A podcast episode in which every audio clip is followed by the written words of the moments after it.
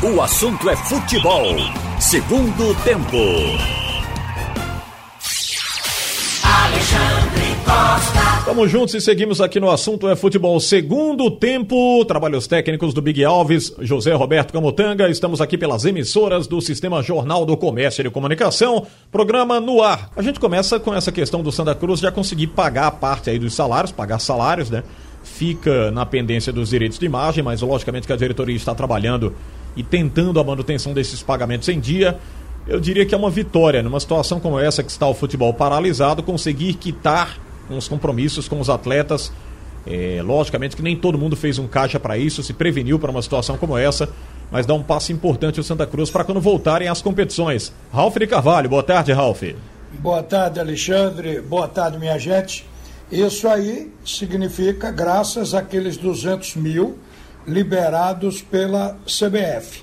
O presidente de Santa Cruz, o Constantino Júnior, agradeceu penhoradamente, porque esse dinheiro permitiu Santa Cruz realizar alguma coisa prática importante na manutenção do grupo e na assistência ao seu grupo de jogadores. Agora, uma coisa interessante, Alexandre, hum. uma boa tarde também ao Carlyle, ao ouvinte do Excreto de Ouro. Normalmente se diz que brasileiro só fecha a porta depois de fechado. A China proibiu o consumo de carne de animais silvestres porque há a crença de que o coronavírus tenha sido transmitido ao humano por um morcego. Mas aí a cidade de Shenzhen decidiu que, além da proibição aos animais silvestres, fica também proibido comer carne de cachorro e de gato.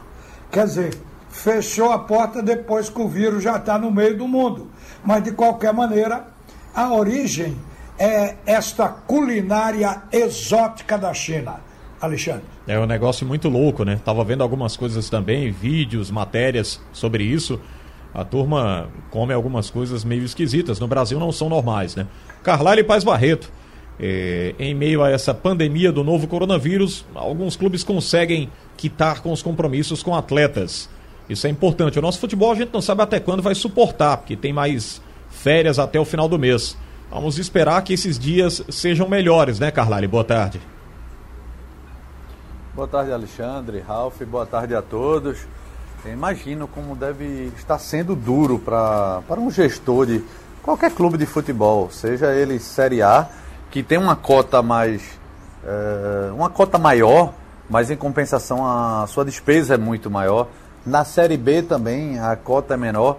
E na Série C que não tem nem cota, né? Então cada um com, com seus problemas. E para você manter é, em dia, ou pelo menos tentar levar num, um certo equilíbrio nessa, nesse, nesse momento é muito difícil. Essa, essa, essa própria, esse próprio pagamento do Santa Cruz não é desse último mês, é de fevereiro ainda.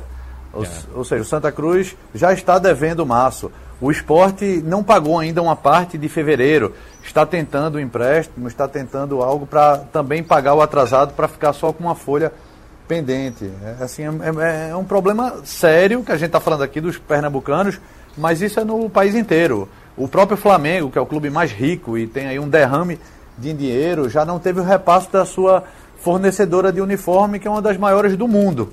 Ou seja, todo mundo está tendo problema nessa, nesse, nesse momento. Teve uma reunião ontem do. O próprio Wellington Campos trouxe agora para a venda dos direitos internacionais do Campeonato Brasileiro, da a primeira divisão, da Série A. Sim. Mas isso pode, pode ajudar também as outras divisões. É, o próprio Evandro Carvalho falou isso hoje hoje de manhã. Tô, tentei um contato com o presidente do Santa Cruz, mas ele não respondeu para confirmar uma informação que eu tive que seria 15% desse, do valor da, do global dessa Série A iria para a Série B e 5% iria para a Série C. Isso poderia dar mais ou menos para o Santa Cruz e para, para todas as equipes da Série C aquele mesmo valor que a CBF doou, ou seja, cerca de 250 mil reais. Isso daria para pagar outra folha salarial. Para a Série A, claro, o montante é muito maior. Além de ter um dinheiro à vista, como uma luva, os clubes da Série A iriam ter uma outra quantia parcelada Então isso ajudaria muito nesse momento tão ruim financeiramente falando também. É, Mas eu acho que isso está certo, hum. porque a CBF já tinha dito que a parte do dinheiro que cabia à CBF, eu acho que 20%, é uma espécie de comissão, ela repassaria para os clubes fora da Série A. E o presidente da federação, Evandro, reiterou isso hoje pela manhã, dizendo que vai ser assim: o dinheiro vai chegar para o Náutico, vai chegar também para o Santa Cruz. Tomara que venha, são alternativas positivas. Agora, será que esse dinheiro vai entrar agora? Que a bola não vai rolar ainda. Eu acho que quando a bola rolar, é que começa a contagem. O relógio desse dinheirinho vai ser disparado a partir da hora que se entregar transmissão de futebol lá no, no mundo inteiro. É, isso ficou para sexta-feira, né? Essa definição aí do, da venda do, dos direitos do, do, Brasileirão no futebol internacional, né? Essa venda internacional.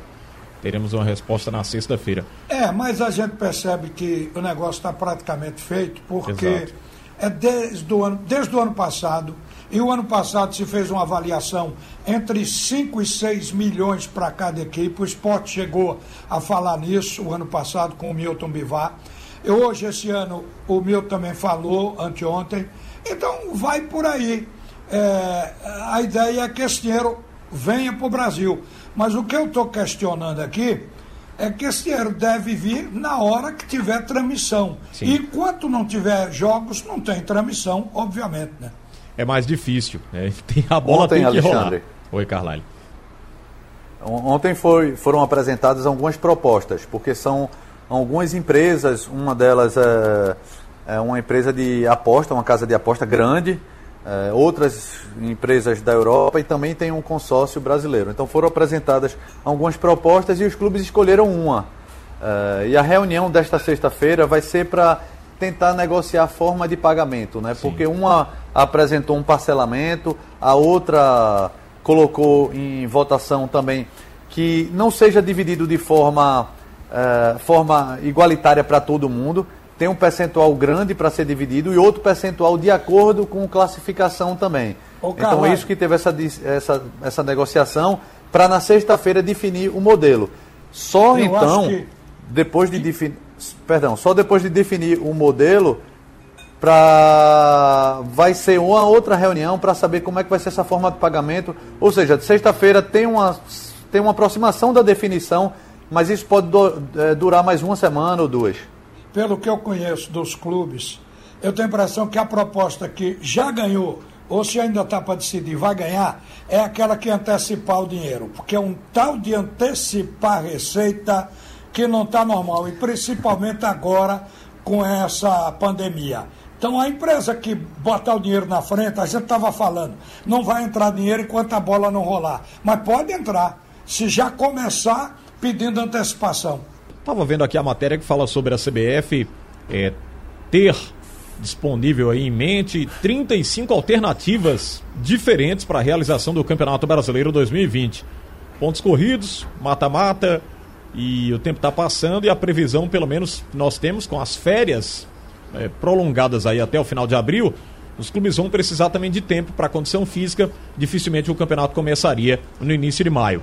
Dessas previsões, Carlyle, qual que você acredita que a CBF pode colocar em prática aqui? Você não tem bola de cristal, nem está inserido lá no quadro de pensadores da CBF, mas pela sua experiência, o que é que você observa, o que, é que você espera dessas alternativas aqui da CBF para a realização desse Brasileirão, que inclusive está sendo comercializado aí, né, Carlyle? Pois é, Alexandre, exagero, primeiro número desse, 35 propostas.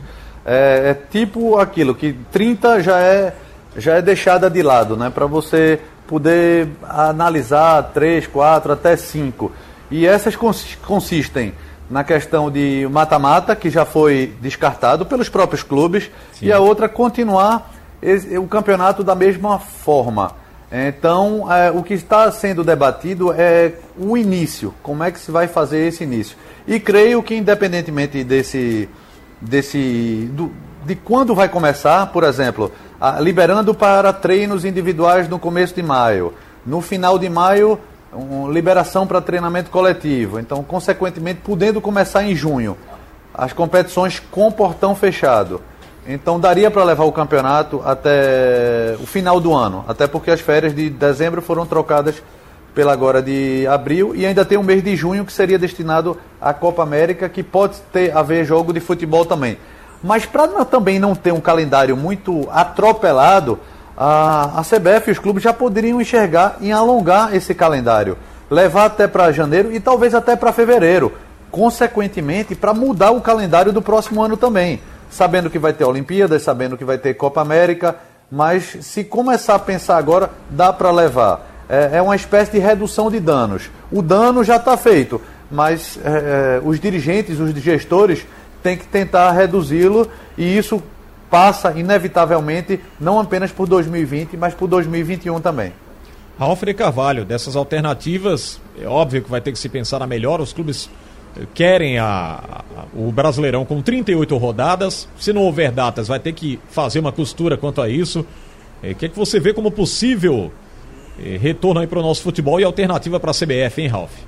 Eu acho que dentro dessas 35 propostas, que concordo que é um exagero, isso aí a CBF está mostrando como os clubes querem colaborar, mas deve ter uma que fala em pontos corridos, ao invés de ida e volta para gerar 38 rodadas, fosse só ida então aí o campeonato terminaria mais cedo e seria legitimado um capitão, um, um campeão por pontos corridos.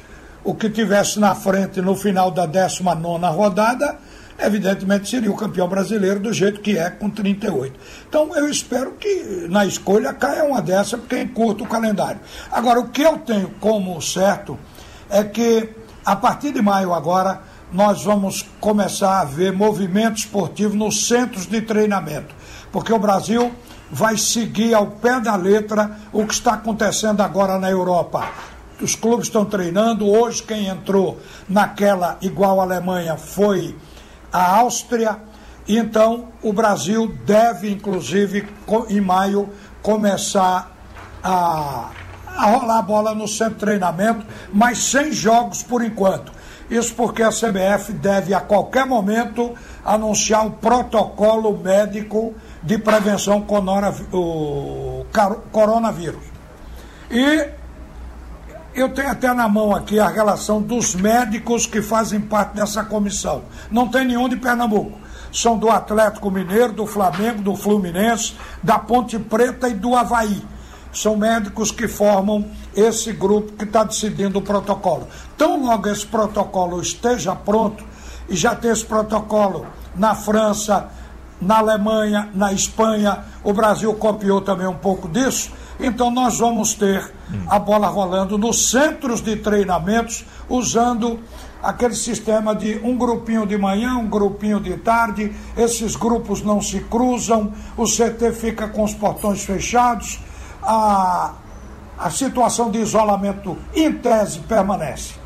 Agradecimentos aqui ao Carlyle Paz Barreto e ao Ralf de Carvalho, Big Alves e do José Roberto Camutanga. O assunto é futebol segundo tempo.